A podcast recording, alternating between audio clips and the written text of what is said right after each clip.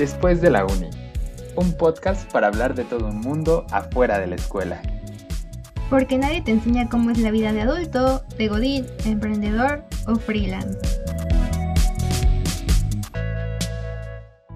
Bienvenidos a Después de la Uni, este podcast para aprender lo que nadie nos enseña de la vida y sobre todo tratar de descifrar lo que tenemos que hacer en el mundo real. Yo soy Carla García. Y yo soy Alex Vilchis y el día de hoy tenemos a una invitada muy especial. Ella eh, ha trabajado con nosotros en distintos proyectos, ha sido la verdad una persona que apreciamos muchísimo y pues vamos a dejar que ella misma se presente. Ingrid, ¿cómo estás? Bienvenida. Hola chicos, no hombre, gracias a ustedes por la invitación, yo feliz de estar aquí con ustedes y pues sí, mi nombre es Ingrid Martínez, soy psicóloga y he trabajado en muchas ocasiones con estos dos chicos maravillosos. Pues muchísimas gracias Ingrid. Y bueno, el día de hoy el tema que vamos a estar tratando es muy interesante. La verdad es que creo que es un factor clave en el desarrollo de una persona. Y es que justamente vamos a hablar un poquito de la orientación vocacional y todos esos estigmas que pueden existir alrededor de esto. Entonces Carlita, cuéntanos, ¿cuál es el dato de esta semana?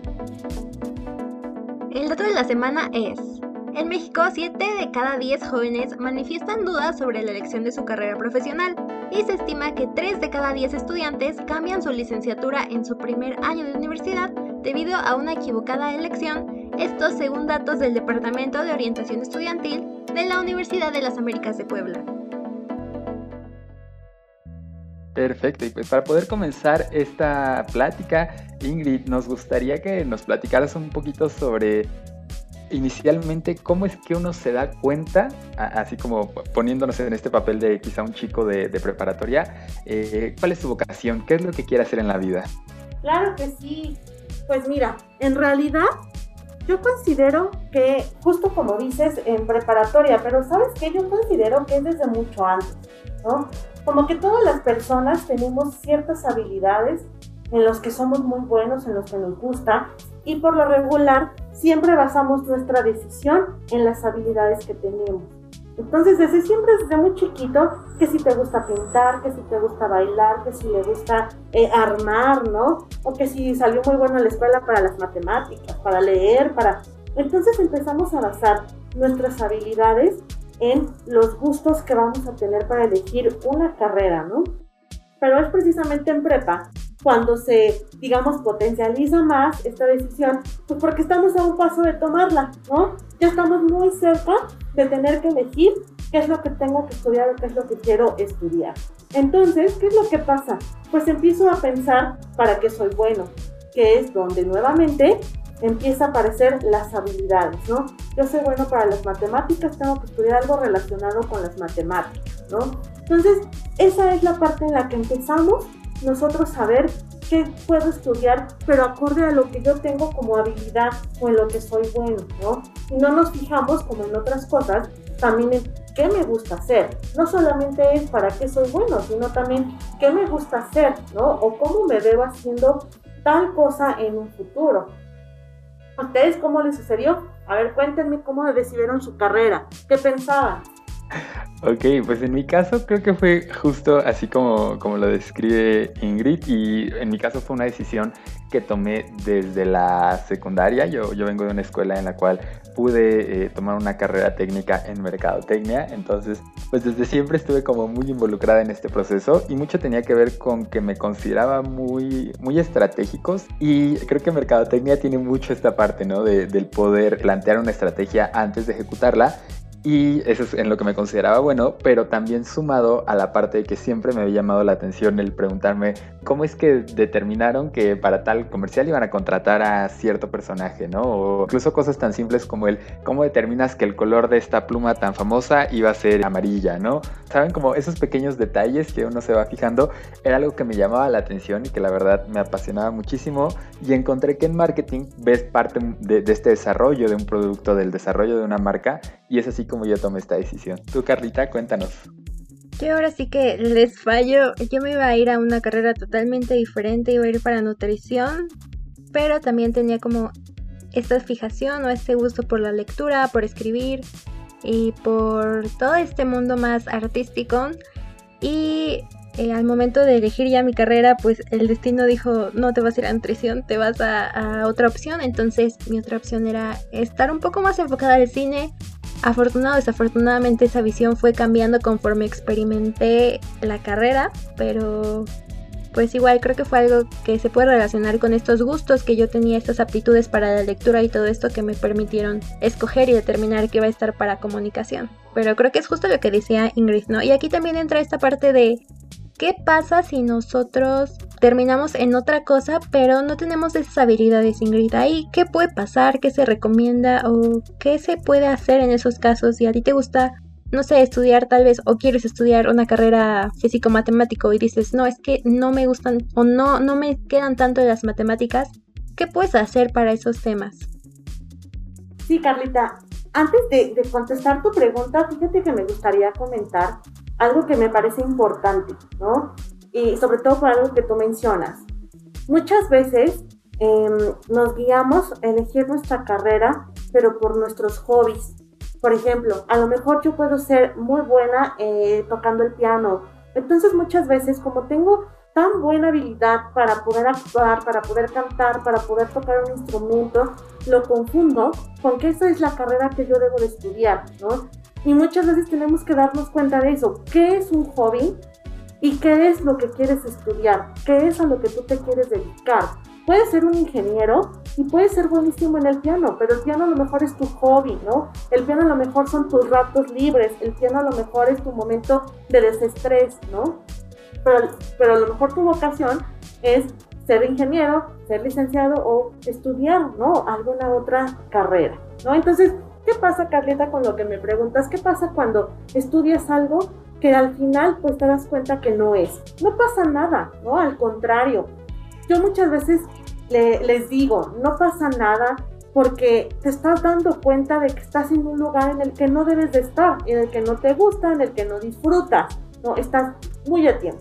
He escuchado muchas veces que me dicen, es que ya llevo un año, ya llevo tres semestres, voy a perder estos cuatro semestres. Y yo digo, no, no los estás perdiendo, al contrario, estás ganando porque te estás dando cuenta que estás en algo que no te gusta, que no es lo tuyo. Para mí es ganar tiempo en lugar de perderlo.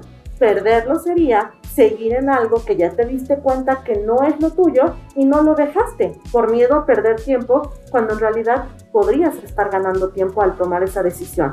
No pasa nada y es totalmente natural y es totalmente válido que de repente te des cuenta que no estás en lo que tú querías estar o no estás en un lugar en el que te sientes a gusto. Porque aparte entramos en una etapa en la que estás empezando a descubrir muchas de tus habilidades, muchas de tus potencialidades también. Y entonces entras a una carrera que tú creías que te gustaba y que por tus aptitudes y por tus actitudes y por tu perfil de personalidad y demás podrías estudiar. Pero te das cuenta que no, no pasa nada, al contrario, estás descubriendo a qué sí podrías ir, o a qué sí le podrías tirar, o qué sí podrías estudiar, ¿no? Entonces, eso es como un tip y así clave cuando estudias una carrera. Si estando en tu carrera te empieza a llamar la atención otra carrera, te empieza a hacer ojitos, es porque la carrera en la que estás ya no estás al 100 y ya no la estás disfrutando. Siempre tienes que elegir una carrera en la que tú estés consciente y sepas que vas a estudiar lo que vas a hacer el resto de tu vida, ¿no? Entonces,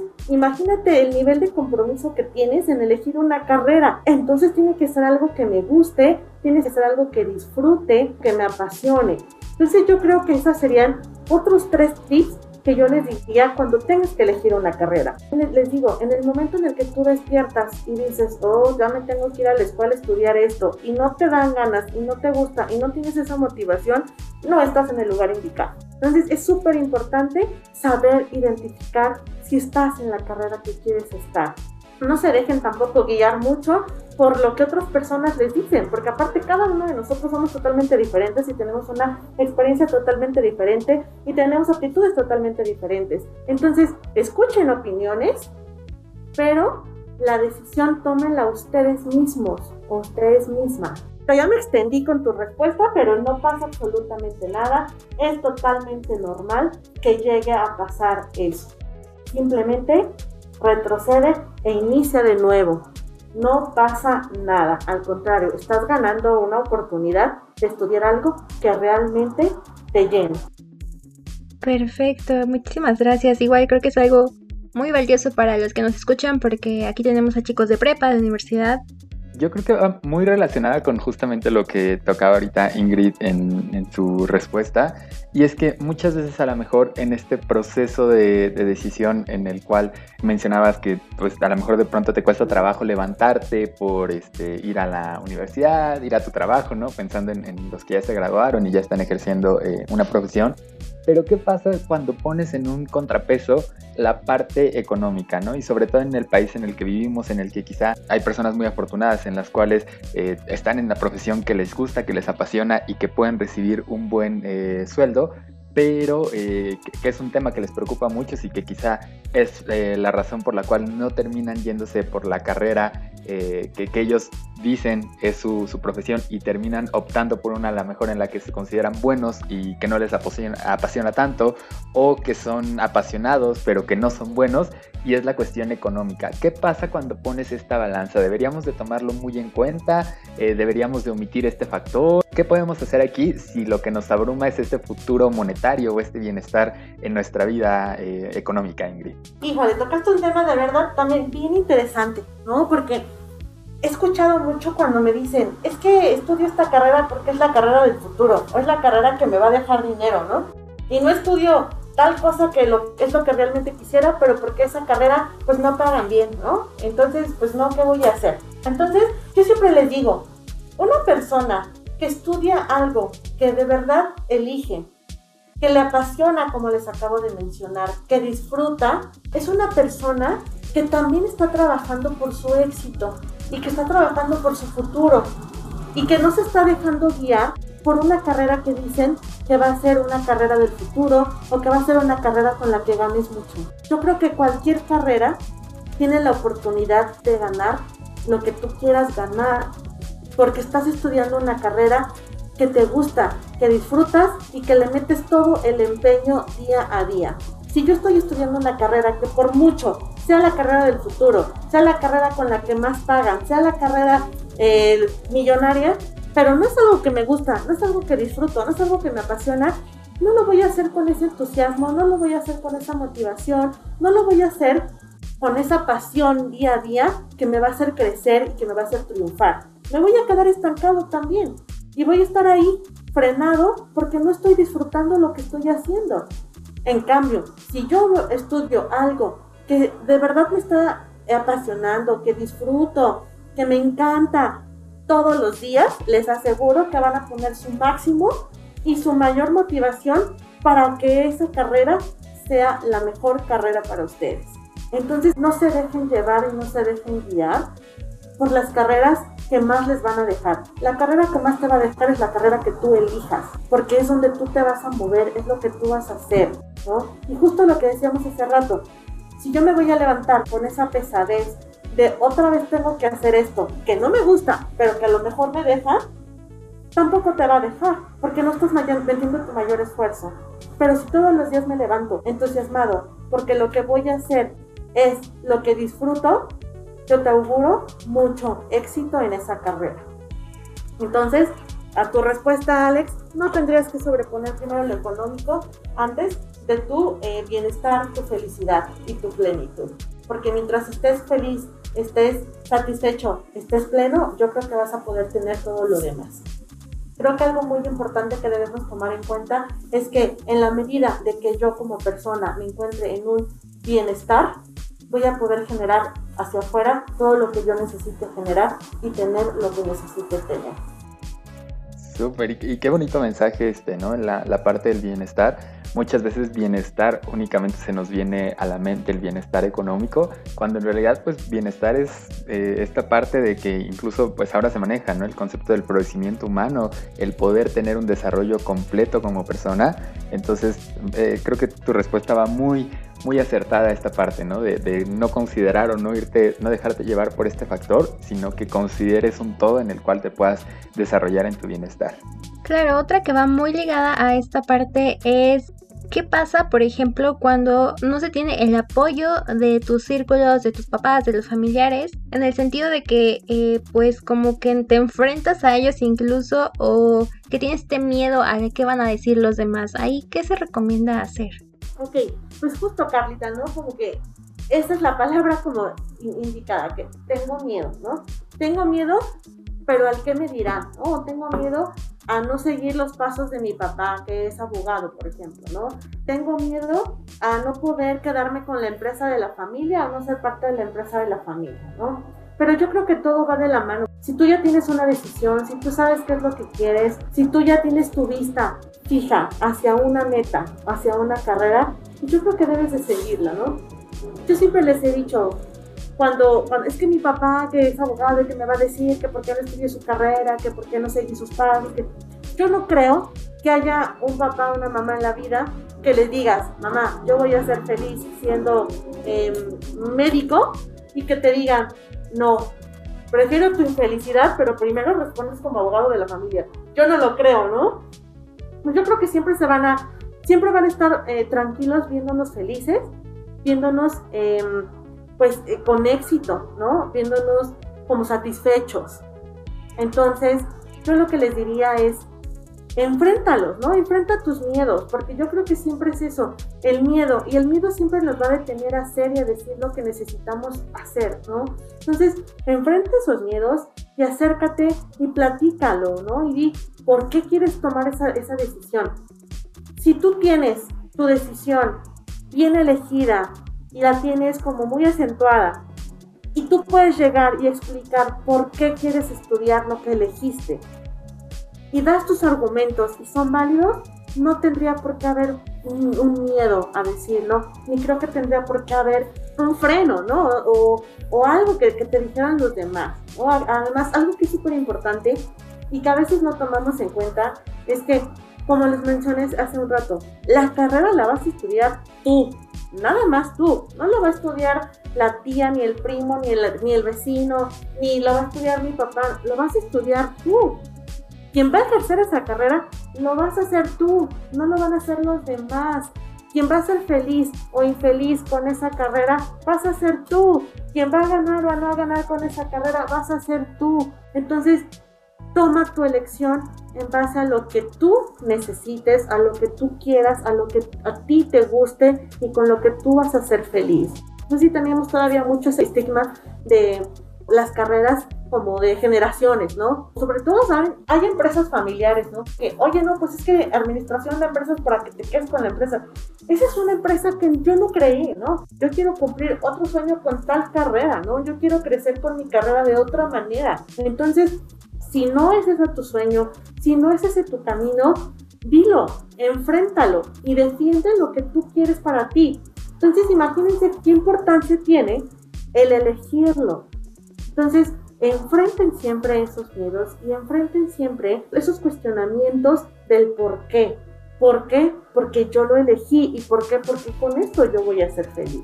Claro, y es que también tenemos que ponernos en este lugar, ¿no? De que si así te gusta lo que quieres, hay días que hay, buenos y malos. Ahora cuando algo no te gusta, pues incluso puede llegar a cosas más tristes, ¿no? Como esta frustración, incluso que dejemos la carrera o que terminemos trabajando en otra cosa diferente que al final va a acabar por dejarnos menos de lo que empezamos y como dices, pues es algo que podemos hacer desde un principio o desde el momento que nos demos cuenta y poder ayudarnos a nosotros mismos a ser un poquito más felices y a sobrellevar un poco mejor esta vida eh, transicional que teníamos de la escuela hacia la vida adulta. Eh, pues bueno, creo que la siguiente pregunta es a lo mejor yéndonos un poquito hacia el lado contrario y es ¿Qué pasa si, por ejemplo, y poniendo una situación hipotética, eh, de pronto encuentro que dos carreras eh, me apasionan, ¿no? O que sé que me pueden hacer feliz en distintas vertientes.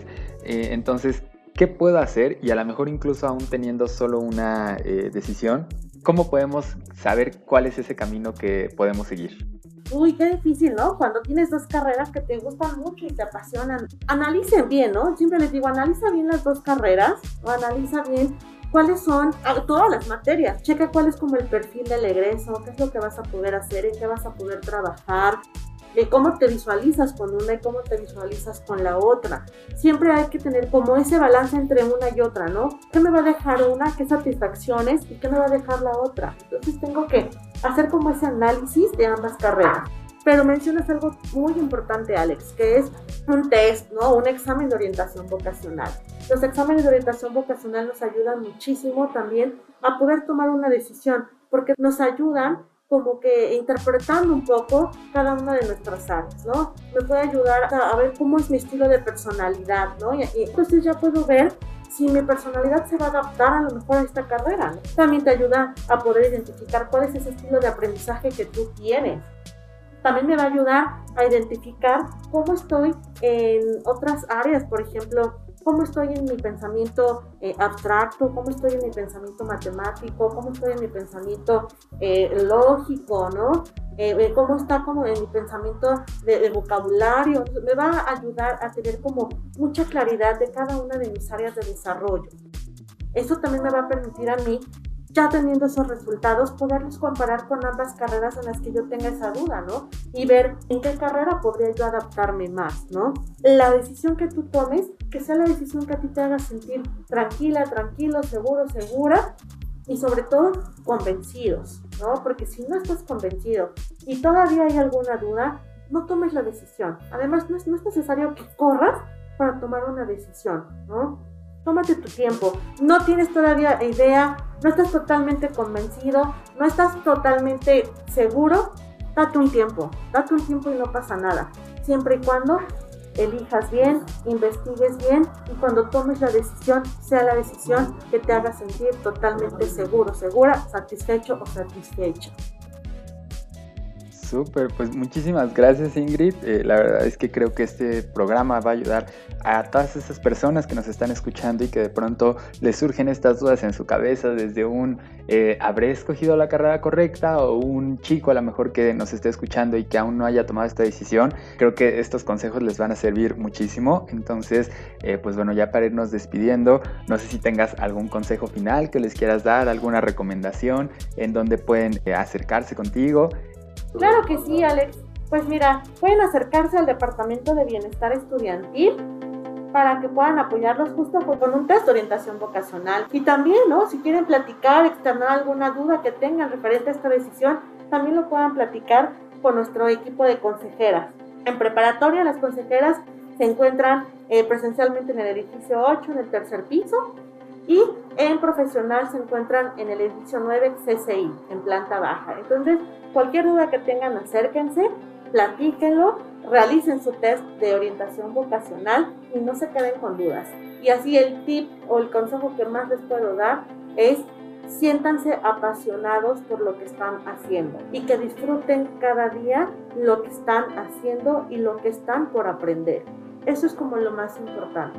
Cuando te sientas desmotivado, aburrido y como que ya ni quieres, busca qué está pasando, ¿no? Igual acércate a bienestar estudiantil para que puedan apoyar.